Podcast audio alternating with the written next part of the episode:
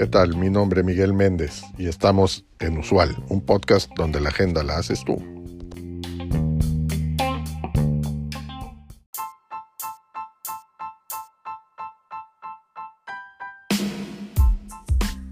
En un mundo de rápido crecimiento tecnológico, la transformación digital a menudo se usa indistintamente con la digitalización, pero en verdad son temas diferentes.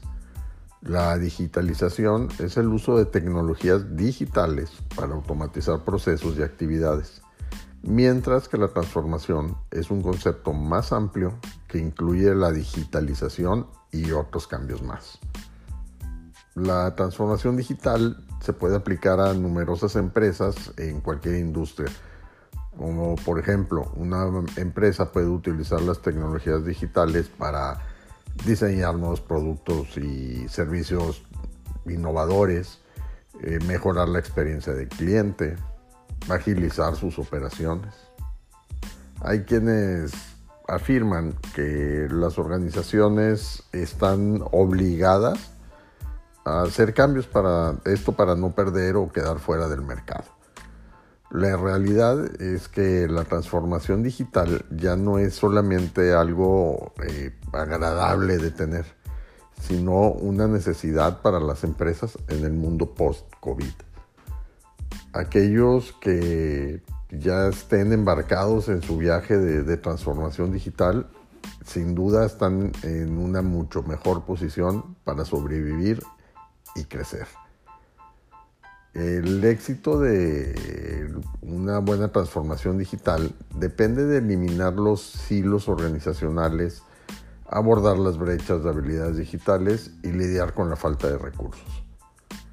La experiencia revela que los trabajadores de primera línea y de prestación de servicios regularmente son los más reacios al cambio esto derivado principalmente de, factores culturales.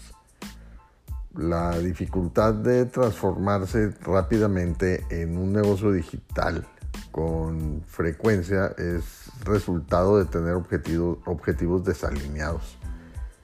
Se conoce que los imperativos digitales apoyan la comunicación multifuncional, priorizando obviamente la tecnología los proyectos de este, este, imperativo producen una tecnología modular y adaptable que pueda apoyar eficazmente la transformación y el valor estratégico de la organización.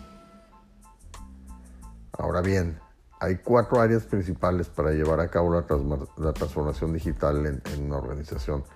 Cada una de ellas presenta sus propios desafíos y oportunidades. La primera de estas áreas es la transformación de procesos. Esto quiere decir que, eh, la mejor manera de determinar cómo transformar tus procesos es comprender los objetivos que estás tratando de lograr y adaptar la transformación para satisfacer las necesidades específicas. Hay dentro de esta transformación algunos factores clave que debes de tener en cuenta al, al estarlo llevando a cabo. Primero, pues necesitas definir tus objetivos, eh, necesitas evaluar tus procesos actuales, eh, necesitas encontrar una solución que sea adecuada, necesitas implementar estos cambios y por supuesto, ya una vez implementados, necesitas supervisarlos y ajustarlos. La segunda área de transformación eh, habla sobre el modelo de negocio. Esto significa innovar y evolucionar constantemente para seguir siendo relevante. Por ejemplo, puedes cambiar tu estrategia de precios, ir tras nuevos mercados o desarrollar nuevos productos o servicios. Aquí el primer paso eh, para lograr esta transformación es que establezcas tus objetivos. La siguiente área es la transformación de dominio. Esto es el proceso de mover las operaciones comerciales y datos a la nube. Varias son las razones para hacer esto, incluida, o sea, que incluyen la reducción de costos, la mejora de la escalabilidad y el aumento de la agilidad. El primer paso en la, transformación del dominio es identificar qué cargas de trabajo y aplicaciones pueden funcionar en la nube. Y la cuarta área es la transformación cultural. Las organizaciones deben de ser pacientes en esta transformación ya que es, es, es eh, complicada y necesitan también tener eh, claros los objetivos y dedicar los recursos necesarios. Solo así podrán esperar ver un cambio duradero. Te dejo como siempre en el cuerpo del episodio la nota, al, el link a la nota.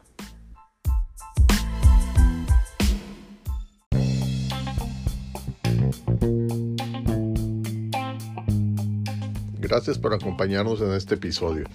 Te recuerdo seguirnos y darnos like. Es de suma importancia para el desarrollo de este proyecto.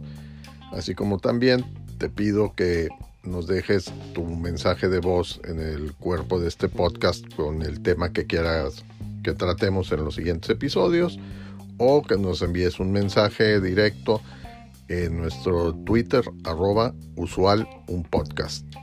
Hasta la próxima.